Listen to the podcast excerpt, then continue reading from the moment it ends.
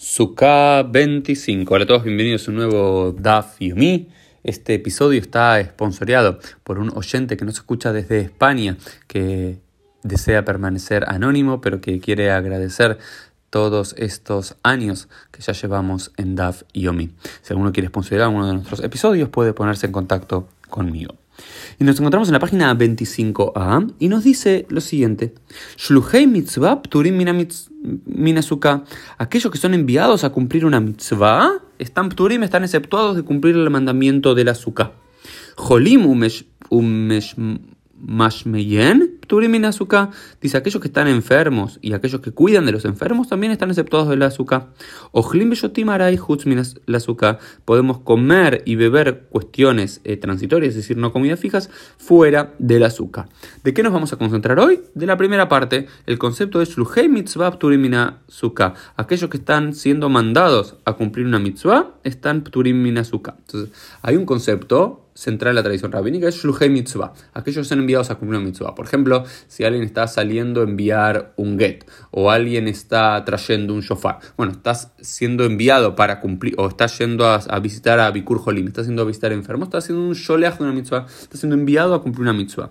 Entonces, hay un principio general que ahí nos va a decir la Gemara, que es Ausek mitzvah, para terminar mitzvah, quien está ocupado en el cumplimiento de un mandamiento está exceptuado del cumplimiento de otro mandamiento. Siempre y cuando estemos por supuesto con excepciones y demás, siempre y cuando estemos ocupados cumpliendo una mitzvah, es decir, yendo a visitar un enfermo o estudiando algo o yendo a enterrar un, muerto y demás, estamos exceptuados de tener que cumplir otro mandamiento. Por supuesto que esto no es absoluto, hay niveles y demás, pero siempre y cuando estemos ocupados de un tema importante que no puede ser dejado de lado, estamos exceptuados de otro mandamiento. Por ejemplo, vamos a decir un caso, si uno tiene que ir a enterrar un med mitzvah, alguien que no tiene quien lo entierre, y demás, en ese momento estaríamos aceptados de cumplir otra mitzvah, como por ejemplo, si nos toca la Sukkot, esa mañana o esa tarde, estar sentados en, la azúcar. Pero luego, por supuesto, tenemos que tener.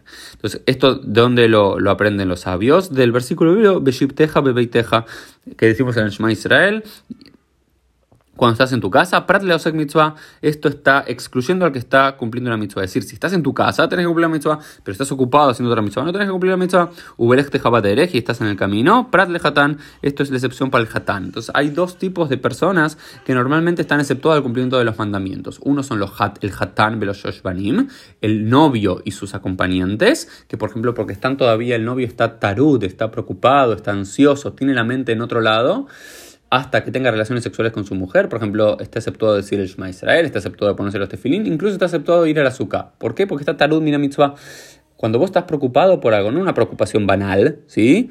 Eh, sino cuando estás preocupado por un mandamiento, es decir, eh, esa primera relación sexual con la mujer, imagínense todas las, preocupaciones, eh, las, los nervios y demás que están en la, en, la mente del hatán del novio, entonces está aceptado de cumplir ciertos mandamientos positivos. Por supuesto, de los que estamos aceptados siempre son los positivos, no los negativos.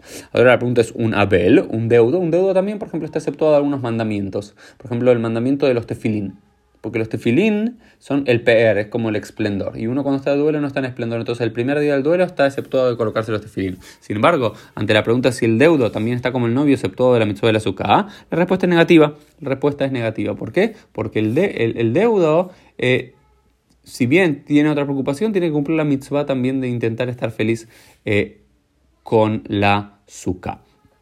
Y algo que nos dicen muy, muy interesante. ¿De dónde aprenden los Jajamim mitzvah, ¿Dónde podemos saber de, la Torah o de alguna fuente que quienes están ocupados en una mitzvah están exceptuados de otra mitzvah? Y lo aprenden de aquellos que se quejaron frente a Moshe que habían estado impuros eh, durante el primer Pesaj y no lo habían podido em, celebrar correctamente. Y dice, ¿quiénes eran estas personas? Y la Gemara nos da dos opciones. Uno dice, no sé, Aaron, Aaron Yosef Ayu, que eran aquellos que estaban llevando el Aarón de Yosef el, féretro de, de, Yosef de Egipto a la tierra de Israel, como estaban eh, con ellos, estaban impurificados por haber estado en contacto con un muerto.